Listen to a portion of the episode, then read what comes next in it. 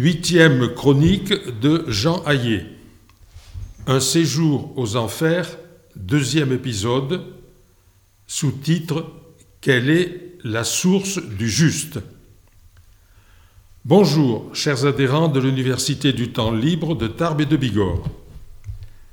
Dans ma précédente chronique, rencontrant aux enfers le célèbre sophiste Hippias, j'avais abordé avec lui le problème de la correspondance entre le légal et le juste.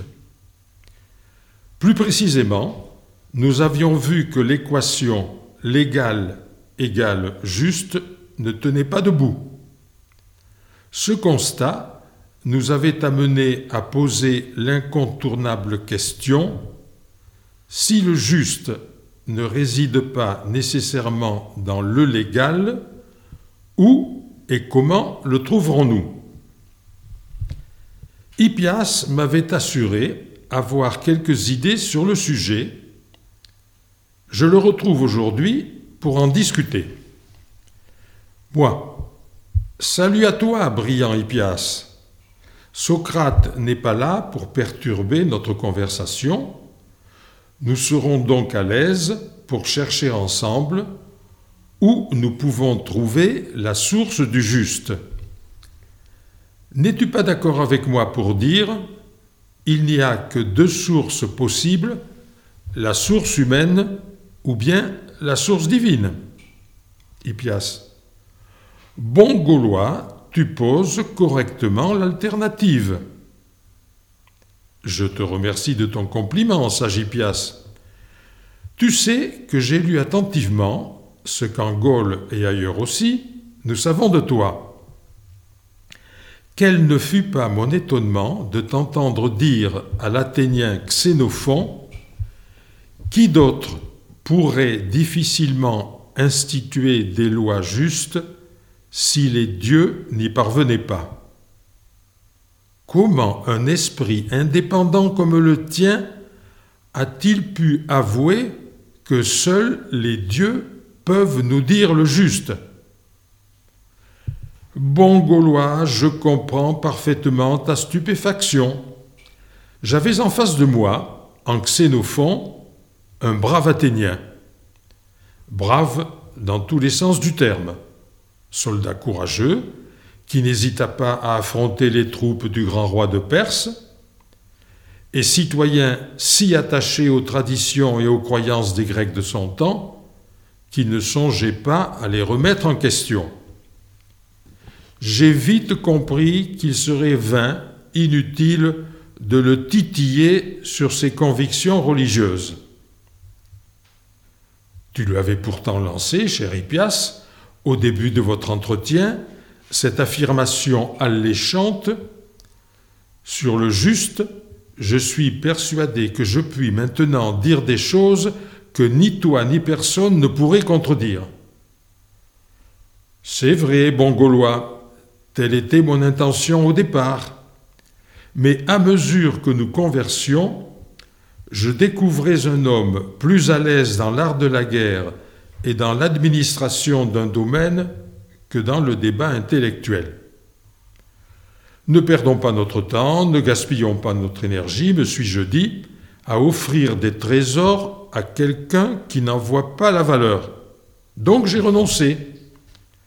Laissons le brave Xénophon à ses croyances ancestrales, mais avec toi je peux y aller, à toi je peux dévoiler le fond de ma pensée. Alors, cher Hippias, en bonne méthode philosophique, entendons-nous d'abord sur les termes. Quand nous disons le juste, nous ne pensons pas à une personne, mais à la notion de chose juste, donc aux actions justes et inévitablement au principe de la justice. Bravo, mon bon Gaulois, tu sais démarrer, nous irons loin tous les deux. Je puis donc maintenant, cher maître, te poser la question. Trouverons-nous le juste chez les dieux? Ce qui revient à dire, les dieux disent-ils aux hommes ce qu'est le juste? Selon toi, savant gaulois, quels moyens ont les dieux de nous faire savoir quelque chose? Oh, ils étaient abondants et variés, ces moyens chez vous, les Grecs. Je cite en vrac les phénomènes naturels tels que la foudre, les séismes, les tempêtes, les pluies diluviennes, les sécheresses, les invasions d'animaux nuisibles, puis les rêves, l'examen des entrailles d'une victime, les mouvements du feuillage d'un arbre sacré, la consultation des oracles auprès de la pitié de Delphes qui transmettait les paroles d'Apollon, et auprès des autres oracles si nombreux dans tout le monde grec que nous en ignorons le nombre exact, la voix des devins, la voix des prophètes. Tu peux arrêter ta liste, érudit gaulois. Tu as fait le tour. Tu as sans doute remarqué que dans toutes ces circonstances, le Dieu parle non pas directement à l'homme, mais par le truchement d'un intermédiaire. Autrement dit, on a besoin absolument d'un interprète humain pour connaître la volonté et la parole divine. En effet, nous n'avons pas entendu dire qu'une divinité ait jamais fait entendre sa voix à une foule rassemblée, qui aurait pourtant été, je pense, tellement heureuse d'entendre un Dieu s'adresser directement à elle, à haute et intelligible voix, comme nous disons quand nous désignons un message clair. La divinité a toujours jugé bon de passer par une personne. Tu sais que j'ai beaucoup voyagé durant ma longue vie. J'ai fait le tour de notre Méditerranée. J'ai connu de nombreux peuples, grecs et barbares. J'en ai vu et entendu des choses. Voici par exemple comment les Scythes, ces barbares qui habitent au nord du pont Euxin, que vous appelez maintenant mer Noire, pratiquaient la divination? Le devin tenait dans sa main un faisceau de baguettes de saule. Il le déposait sur le sol et plaçait soigneusement les baguettes les unes à côté des autres, puis, tout en parlant, en dévoilant la parole divine, il en ramassait certaines et les plaçait à nouveau sur le sol l'une après l'autre, recommençant maintes fois l'opération et parlant toujours. Quand il avait achevé ce rituel, l'homme qu'il avait consulté connaissait la volonté divine. que le Dieu ait fait connaître de cette façon à l'homme des actions justes à accomplir, pourquoi pas? Mais voyons d'autres exemples. Tu sais que nous, les Grecs, quand nous ne nous battions pas contre les barbares, nous avons passé notre temps à nous faire la guerre. Avant chaque conflit, les deux cités grecques belligérantes consultaient les dieux pour avoir leur agrément. Ensuite, chacune partait en guerre contre l'autre, en sachant que les dieux lui avaient déclaré que sa guerre était juste. Je prends par exemple la funeste guerre du Péloponnèse qui opposa Athènes à Sparte. Si la guerre de Sparte était juste, alors celle d'Athènes était injuste. Et inversement, car deux ennemis qui s'affrontent ne peuvent avoir chacun et en même temps la justice de leur côté. Évidemment, cher Hippias, voilà un cas bien embarrassant pour la justice divine.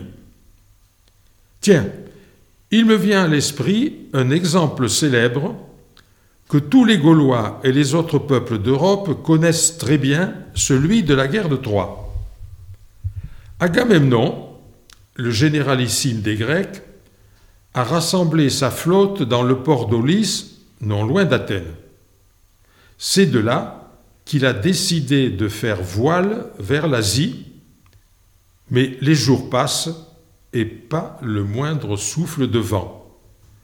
Les beaux navires sont cloués sur le rivage d'Olis, départ impossible. Le devin Calcas consulté dit à Agamemnon que la déesse Artémis, irritée contre lui, exige qu'il lui sacrifie sa fille Iphigénie s'il veut avoir du vent pour pouvoir partir. Et Agamemnon se soumet à l'exigence divine, il offre sa fille à la déesse, comme il l'eût fait d'une biche ou d'un taurillon, en l'égorgeant sur l'autel. Demander cela à un père, est-ce un acte juste? Qui oserait le soutenir? Ton exemple, bon Gaulois, connu de tous les Grecs, est éloquent.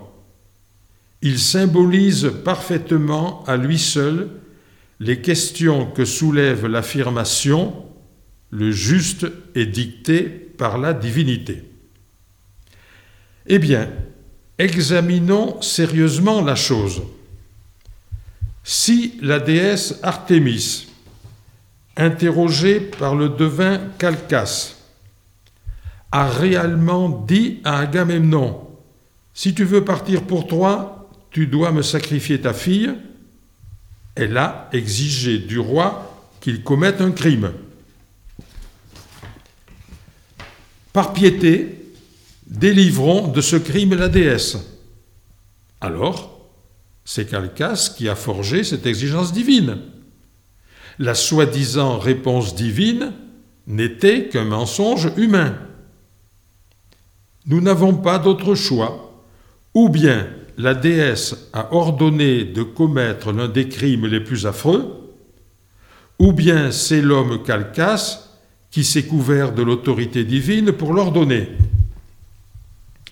Et si nous passons en revue tous les autres procédés que tu as énumérés tout à l'heure pour connaître la volonté et les ordres divins, nous n'échapperons pas à l'alternative ou bien le Dieu parle par le truchement d'un homme pour faire connaître et dicter une chose injuste, ou bien c'est l'homme qui, s'arrogeant la parole divine, est un charlatan pressant un autre homme de commettre l'injustice.